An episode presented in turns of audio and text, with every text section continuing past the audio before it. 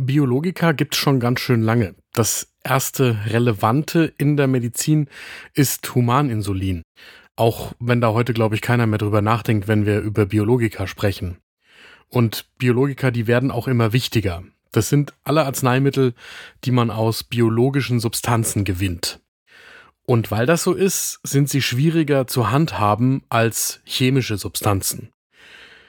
Chemische Substanzen, das ist ganz klar, was drin ist. Biologische Substanzen, das ist ein Gemisch und deswegen wird's komplex. Aktuell tobt ein Streit darum, ob Biologika, die Originalpräparate, gegen Nachahmerpräparate ausgetauscht werden dürfen. Das heißt da dann nicht Generika, sondern Biosimilar.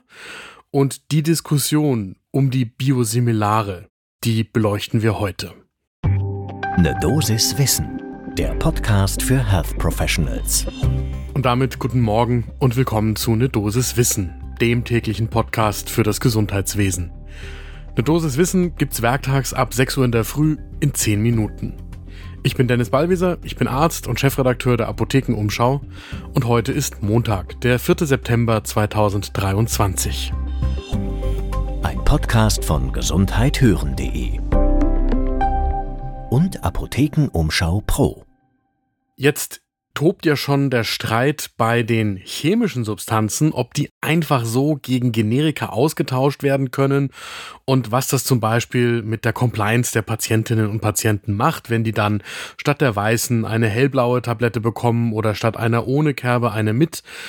Und schon da wird immer angeführt, dass eben selbst der chemisch identische Stoff angeblich nicht so einfach ausgetauscht werden kann gegen eine andere Tablette mit dem chemisch identischen Stoff.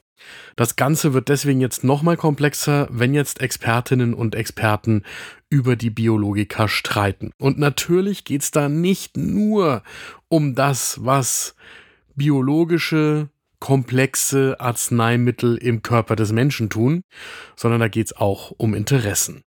Wir haben gesprochen mit einem Interessenvertreter. Christopher Kirsch ist stellvertretender Vorsitzender der AG Pro Biosimilars. Das ist eine Arbeitsgemeinschaft von Pro Generika. Und der Hintergrund für die ganze Diskussion ist der Beschluss des gemeinsamen Bundesausschusses zur Austauschbarkeit und eine Diskussion zwischen GBA und Bundesgesundheitsministerium. So, also, das ganze Thema ist komplex, deswegen greife ich zu meiner bevorzugten biologischen Droge, der Tasse Kaffee.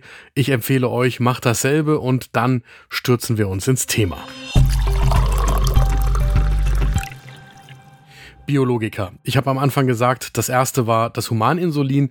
Heute ist es eine ganze Palette von biotechnologisch hergestellten Arzneimitteln. Das reicht von Therapeutika für Autoimmunerkrankungen, wie zum Beispiel der rheumatoiden Arthritis, bis zur individuellen Krebstherapie. Und das umfasst auch eine Vielzahl von verschiedenen Biologika-Gruppen. Also das geht von den Impfstoffen über die Hormone bis zu den Antikörpern. Da gibt's Entzündungshemmer, Blutprodukte, also zum Beispiel Gerinnungsfaktoren und, und, und. Mittlerweile ist es tatsächlich so, dass mehr als die Hälfte der neu zugelassenen Medikamente Biopharmazeutika sind. Und das heißt natürlich auch, dass der Umsatzanteil am gesamten pharmazeutischen Markt immer weiter ansteigt. Das ist heute schon ein Drittel. Und das heißt, da geht es schlicht und ergreifend auch um das Geld, das im Gesundheitswesen für solche Präparate ausgegeben wird. Denn von der Seite wird die Diskussion getrieben. Biologika sind erstmal sehr teuer und die Nachahmerpräparate, also die Biosimilars, die sind günstiger. Biosimilar heißt ähnliches biologisches Arzneimittel, weil halt die Zusammensetzung leicht abweichen kann. Das ist allerdings, wenn man ehrlich ist, auch schon bei den Originalbiologika so. Das bringt einfach der Prozess mit sich, dass auch beim Originalhersteller zwischen einer Charge und der nächsten die Biologika sich in der Detailzusammensetzung schon unterscheiden können.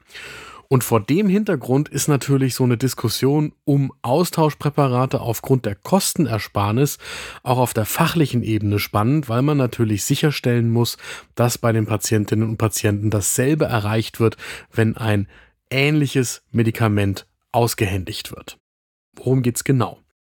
Der gemeinsame Bundesausschuss hat im Juni einen Beschluss vorgelegt, wie die Biologika gegen Biosimilare ausgetauscht werden können. Das ist im Moment noch beschränkt auf sogenannte parenteral anzuwendende Zubereitungen aus Biologika Fertigarzneimitteln zur unmittelbaren ärztlichen Anwendung. Ganz easy. Also von der Apotheke individuell hergestellte Infusions- oder Injektionslösungen, die den Patientinnen und Patienten unmittelbar in der ärztlichen Praxis verabreicht werden. Darum geht's.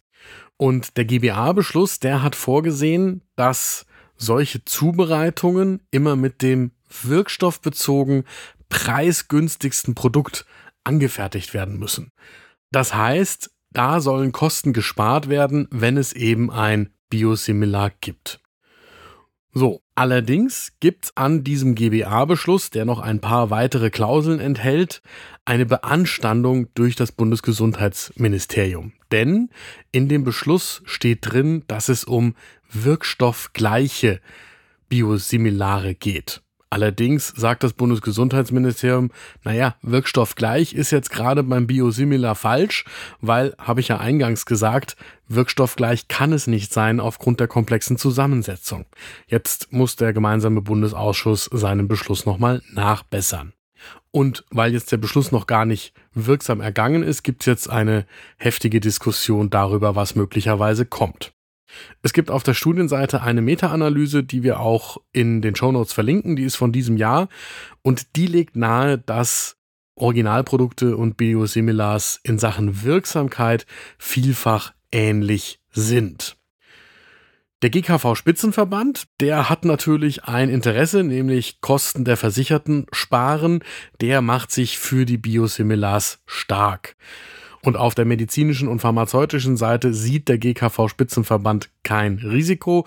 Und er sagt, wenn man jetzt die Austauschprodukte verstärkt nutzen würde, dann könnten mehr Menschen von den Biosimilars profitieren. Gleichzeitig versteckt der GKV Spitzenverband sein eigentliches Ziel nicht, nämlich, dass es ihm primär darum geht, den Preiswettbewerb unter den Herstellern zu befeuern und damit in der Summe Geld zu sparen. Wir wollten jetzt von Christopher Kirsch von ProGenerika und da der Arbeitsgemeinschaft Pro Biosimilars wissen, wie die Interessenvertretung der Herstellerseite das ganze Thema sieht. Und er macht vor allem darauf aufmerksam, dass hier aus Herstellerperspektive dieselbe Gefahr droht wie bei den Generika, was die Versorgungssicherheit mit Biopharmazeutika angeht. Denn wenn jetzt der Preiswettbewerb losgeht, dann könnte das natürlich tatsächlich dazu führen, dass es für die Hersteller weniger interessant ist, solche Biopharmazeutika erstmal überhaupt herzustellen und dann aber auch Biosimilars grundsätzlich verfügbar zu halten. Und wovor Progenerika hier warnt, ist, dass wir dann möglicherweise in ein paar Jahren bei den Biologika dieselbe Situation haben wie heute bei vielen Arzneimitteln, die praktisch nur noch als Generikum verfügbar sind und die eben nicht mehr in Deutschland oder Europa überhaupt hergestellt werden. Um hier nicht in dieselbe Falle zu tappen und dann bei Lieferschwierigkeiten dazusitzen und überhaupt nicht mehr handeln zu können, warnt Progenerika, sollte man jetzt vorsichtig sein mit diesem preisgetriebenen Ersatz durch die Biosimilars. So, mein Fazit aus der heutigen Folge ist, das ist nur auf der Oberfläche eine Diskussion über die pharmazeutische und medizinische Anwendbarkeit.